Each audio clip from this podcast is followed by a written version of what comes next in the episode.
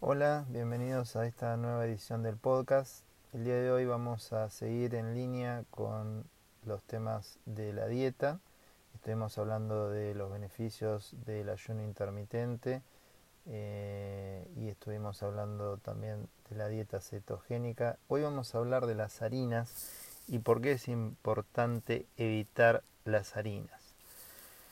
Bueno, básicamente las harinas tienen dos problemas. Uno es que elevan rápidamente la glucemia.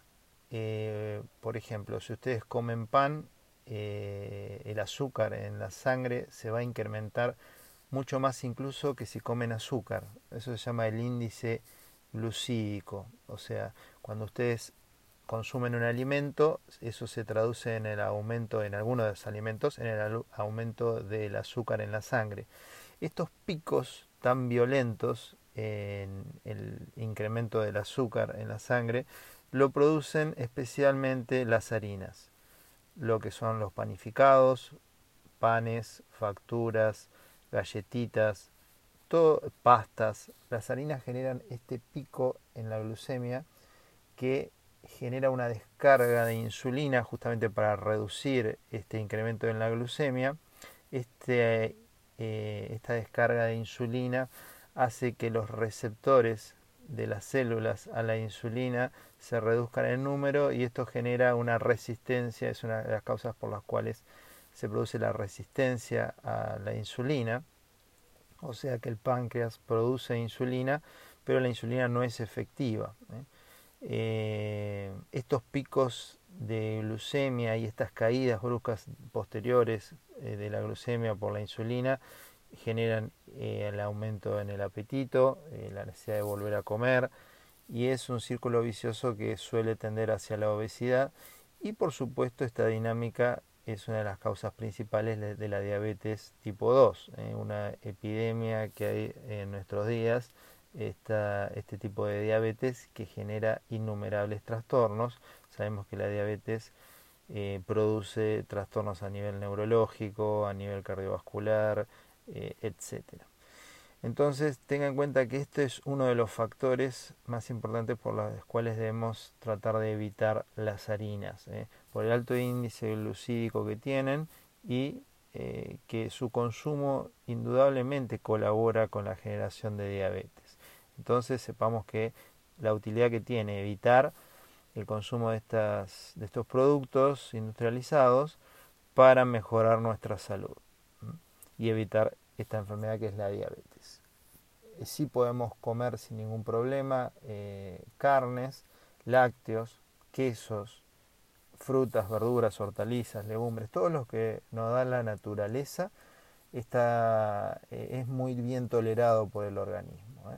No hay que tener tanto miedo a las grasas, a los huevos. Este tipo de alimento es muy seguro y el colesterol, que en una época se pensaba que colaboraban en aumentar, no es tan significativo su papel en el aumento del colesterol y sí tiene una función protectora eh, neurológica, porque el cerebro funciona con, eh, necesita niveles eh, buenos de colesterol para funcionar, entonces no hay que tener tanto miedo a los huevos y a las grasas y sí en lo posible reducir eh, las harinas eh, y los productos que la contienen.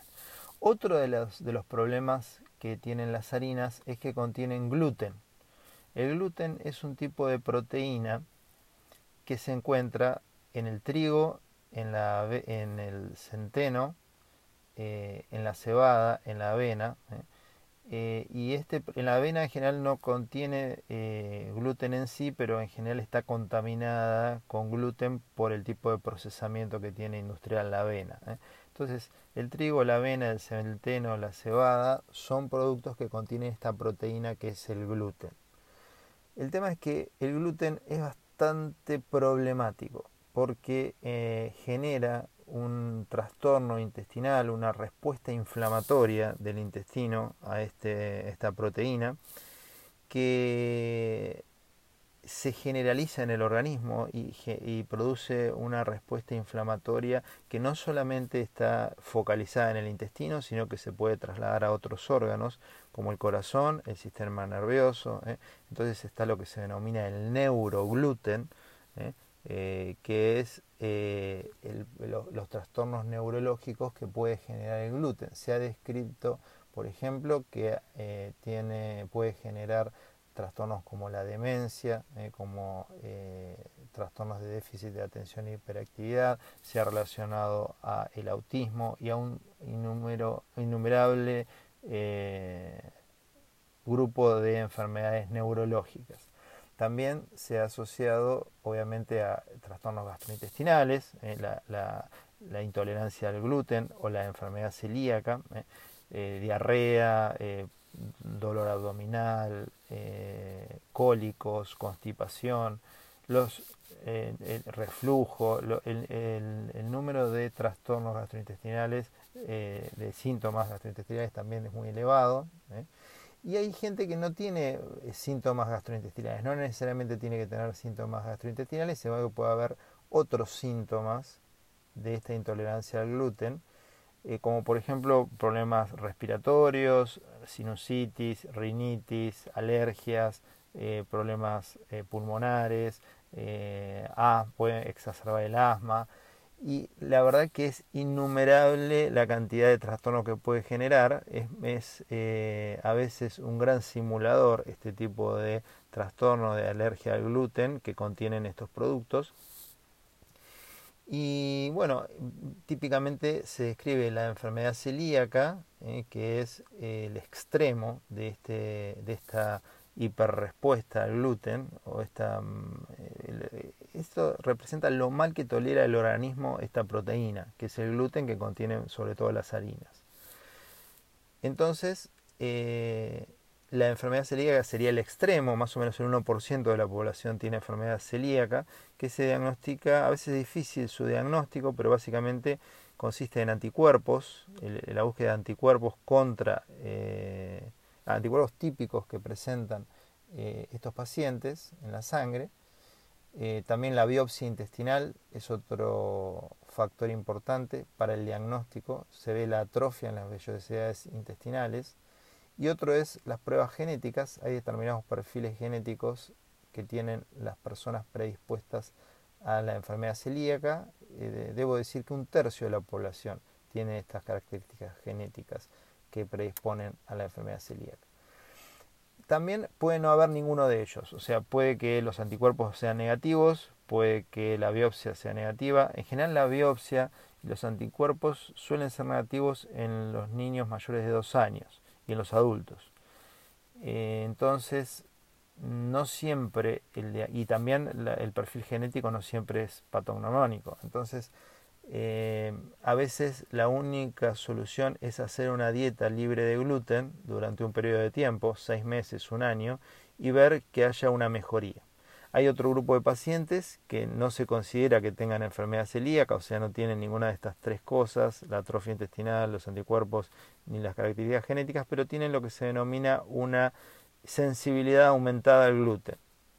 Eh, son pacientes que no tienen estos, estas cosas positivas como que mencionamos antes, pero tienen síntomas que pueden ser muy serios, atrasos en el crecimiento de los niños, en los adultos trastornos neurológicos de diversa severidad, eh, diarrea, problemas de alergia, que tienen que ver con esta respuesta excesiva a esta proteína que es el gluten.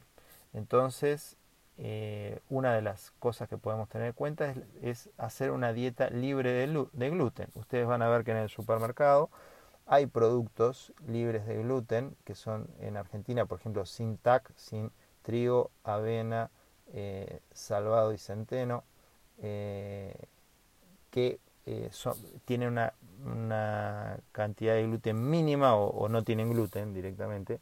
Entonces, estos sí estarían permitidos para el consumo. Básicamente lo que debemos hacer es sacar de nuestra dieta las harinas, las pastas, los panificados, eh, y todos estos productos, galletitas industrializados, que eh, pueden contener gluten. Algunos eh, productos elaborados con carne, por ejemplo los chorizos, pueden contener gluten, algunos embutidos. Entonces, una de las cosas, si tenemos estos síntomas inespecíficos, es hacer una dieta libre de gluten y ver cómo nos funciona. Hay mucha gente que le puede cambiar la vida a este tipo de dieta. El 10% de la, de la población tiene esta sensibilidad aumentada al gluten, o sea que es muy elevado. De hecho, es sorprendente ver que, por ejemplo, en Estados Unidos y en Canadá, prácticamente el 30% de la población sigue una dieta libre de gluten.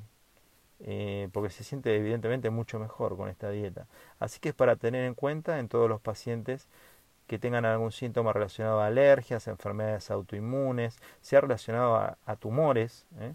Eh, al aumento de incidencia de tumores, de cánceres, de enfermedades neurológicas de todo tipo. La lista de enfermedades neurológicas que se atribuye al gluten es enorme.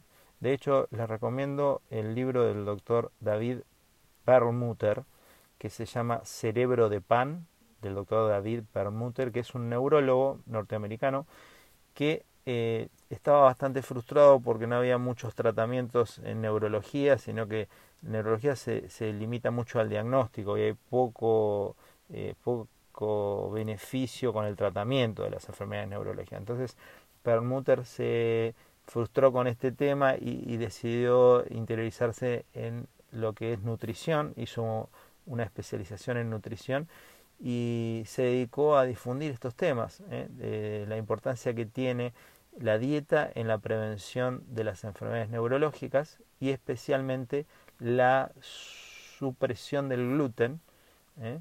eh, cómo ha mejorado en forma notable muchísimas enfermedades neurológicas. Así que les recomiendo este libro del doctor Perlmutter, Cerebro de Pan y otros muchos más libros que tiene el doctor. Espero que le haya sido útil el podcast y nos vemos en la próxima edición.